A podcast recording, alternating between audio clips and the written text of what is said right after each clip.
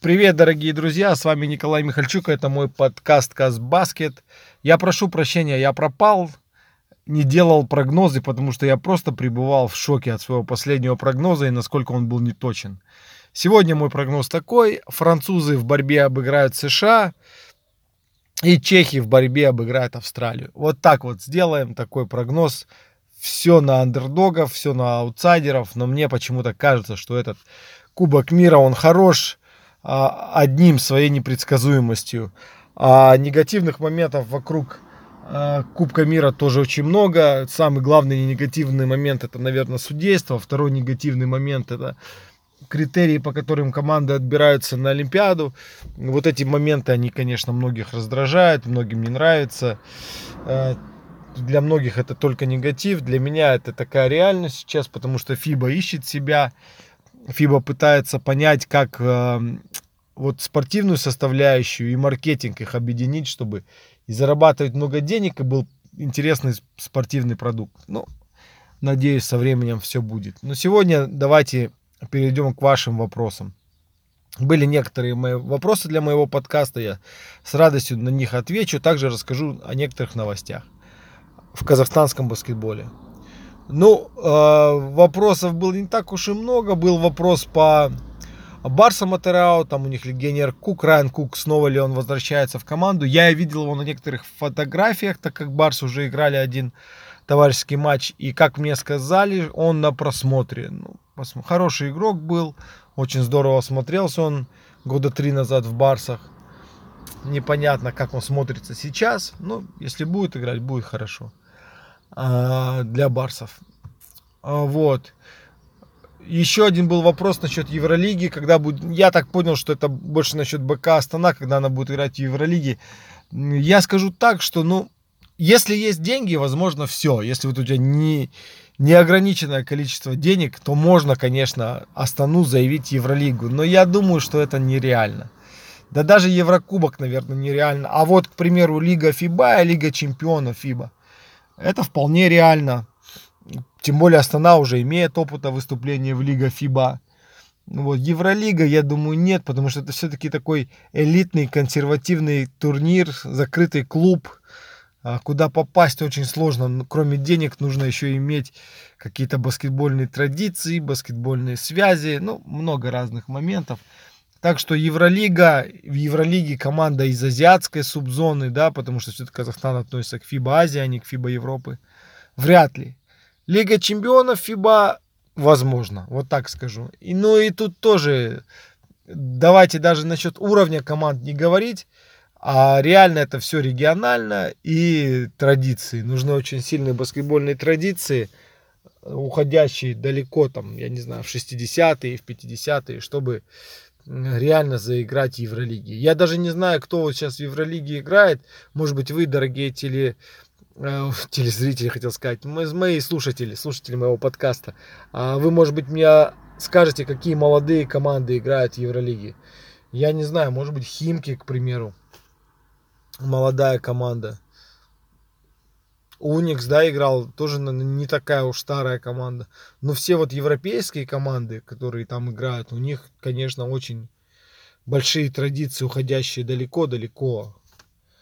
Я не знаю, может быть, 60-е, 70-е, 80-е года. Я, честно, не самый большой фанат Евролиги, поэтому я могу ошибиться, но мне как-то так логика подсказывает.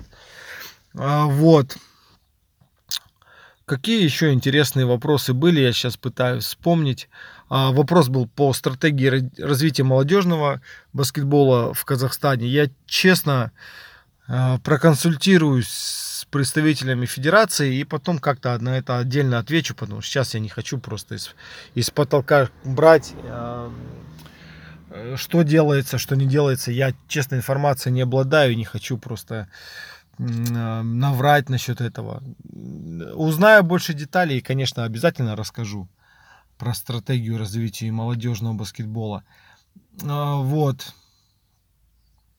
Но это, кажется, вот основное, что было. Не так уж и много вопросов вы задали, дорогие друзья. А, давайте перейдем к новостям. Ну, Э, наши команды, э, сборная до 23 лет, которая готовится к чемпионату мира 3 на 3, и наша женская сборная 3 на 3, неудачно съездили на э, Мальдивы. Там был турнир азиатский, FIBA Азия Quest Finals, кажется, так он назывался, или Азия Quest Finals. Не в этом суть ну, небольшое разочарование, но думаю, не нужно сильно расстраиваться, потому что, ну, баскетбол 3 на 3, он реально, он непредсказуемый на самом деле. И можно ожидать там э, успеха от любой команды и провала тоже от явных фаворитов. Я думаю, что казахстанские команды на том турнире были явными фаворитами, но, к сожалению, не получилось. Ну и вот о непредсказуемости баскетбола 3 на 3 говорит тот факт, что в финале у парней Туркменистан прошел. Я думаю, что Казахстан никогда Туркменистан за сильного соперника не принимал, да, вот как-то Кыргызстан больше, Туркменистан нет. Но вот Кыргызстан не прошел, Казахстан не прошел, а Туркменистан и Монголия, которая просто какие-то монстры на уровне 3 на 3, они постоянно в финалах, полуфиналах, ну близко к медалям на многих турнирах. Они завоевали медали, а у девчат тоже Монголия, которая, кстати, выбила казахстанских девушек, которые были явными фаворитами этого турнира. Монголия прошла до финала, до финала и там проиграла Тайваню. Ну вот это новости 3 на 3, они не такие уж прям радужные, но имеем то, что имеем, и я не думаю, что нужно это э, стыдиться, потому что в баскетболе 3 на 3 ты можешь быть на Олимпе и, и опять упасть очень низко, потому что такая игра непредсказуемая. Какие-то новые звезды, новые команды появляются, фавориты разочаровывают, там аутсайдеры преподносят сюрприз. Это такой спорт, есть так много турниров. Каждые выходные какой-то турнир проходит. Ну, вот. А, Астана начала подготовку, ну не только Астана, вот Барсы, я вот смотрел в социальных сетях, начали подготовку, уже два, две команды. А, Астана сыграла два матча контрольных, а, а, обыграла Сибет, это команда из Принай, тоже в упорной борьбе 75-74, кажется, счет был в пользу Астаны. И проиграла Химкам тоже в борьбе 81-88. Александр Жигулин 20 очков набрал против Химок. Тоже э, по 16 очков, кажется, Ристич набрал. И Малькольм Хилл и кажется, я сейчас нет статистики перед глазами, но кажется, ну больше 20 очков набрал Джеремай Хилл. Ну, интересно, посмотрим. И тем более Астана э, с большой новостью вышла на этой неделе подписание Коти Кларка.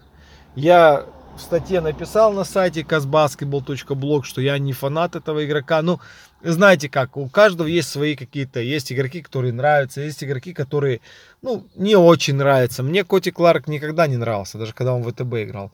Для меня он немножко тяжелый, э, немножко нет командный, это игрок, которому нужно много внимания, вокруг него нужно строить нападение, много нюансов. Но, с другой стороны, я признаю, что этот игрок, который может набирать очки, он физически крепкий, он, он, он проблема, он тяж, тяжеловатый, он э, такой массивный, и если не в форме, он склонный к перевесу, мне кажется, игрок. Интересно, в какой форме он придет в Астану. Но он может набирать очки. Он реально может набирать очки, причем с дальним броском у него не все нормально. И под кольцом может попихаться, там с отклонениями забивать свои броски тоже сверху может забить, как бы все при нем. Для меня он такой маленький Кармело Энтони, стиль Кармела у него есть, потому что я видел. Но он большой игрок для Астаны. Все-таки он в ВТБ играл, в Униксе это топовый клуб, Автодор, ну, тоже тогда в плей-офф вышел, когда он там супер статистику, 20 очков, 8 подборов за матч делал. Это топовый игрок. Посмотрим, что он покажет, посмотрим. Но сейчас как-то уже начинает обрисовываться команда. Я думаю, что еще какие-то два легионера присоединятся. Расписание сложное у Станы в начале сезона, но интересно будет следить за ними, конечно. Вот, ну, это вот основные, основные новости, которые я хотел вам сказать, хотел с вами поделиться. А, ничего такого особенного не происходило, но, конечно, самое интересное все сейчас вокруг Кубка мира. Да, вот вчера Аргентина вместе с Компацио Скола выбила фаворитов Сербию. Ну, здорово, молодцы, воспользуйтесь своим шансом. Сегодня я ожидаю, что тоже произойдет какое-то чудо, тоже произойдет какая-то сенсация. Два фаворита, Австралия, США, играют против, ну, не аутсайдеров, но команд поменьше, да, Франция против США, и Чехия, которая преподнесла кучу сюрпризов, выбила Грецию с MVP НБА из Кубка мира. Они играют с Австралией, да, Чехия с Австралией. Интересно будет посмотреть, дорогие Э, друзья, у вас есть возможность, смотрите, пожалуйста, эти матчи. Уверяю вас, баскетбол очень высокого уровня, непредсказуемый, будет точно интересно. Ну и у Астаны будет очень много матчей э, товарищеских. Эту неделю и следующую неделю они все будут играть.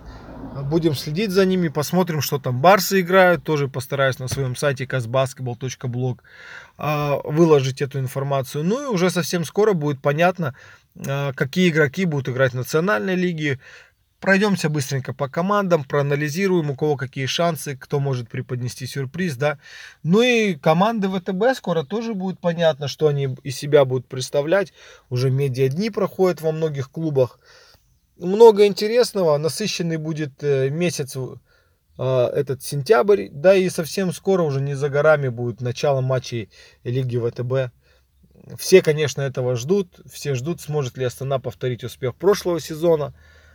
Как новые легионеры проявят себя. Да и, в принципе, игры сборной Казахстана тоже совсем не за горами. Спасибо, что вы слушаете меня, дорогие э, друзья.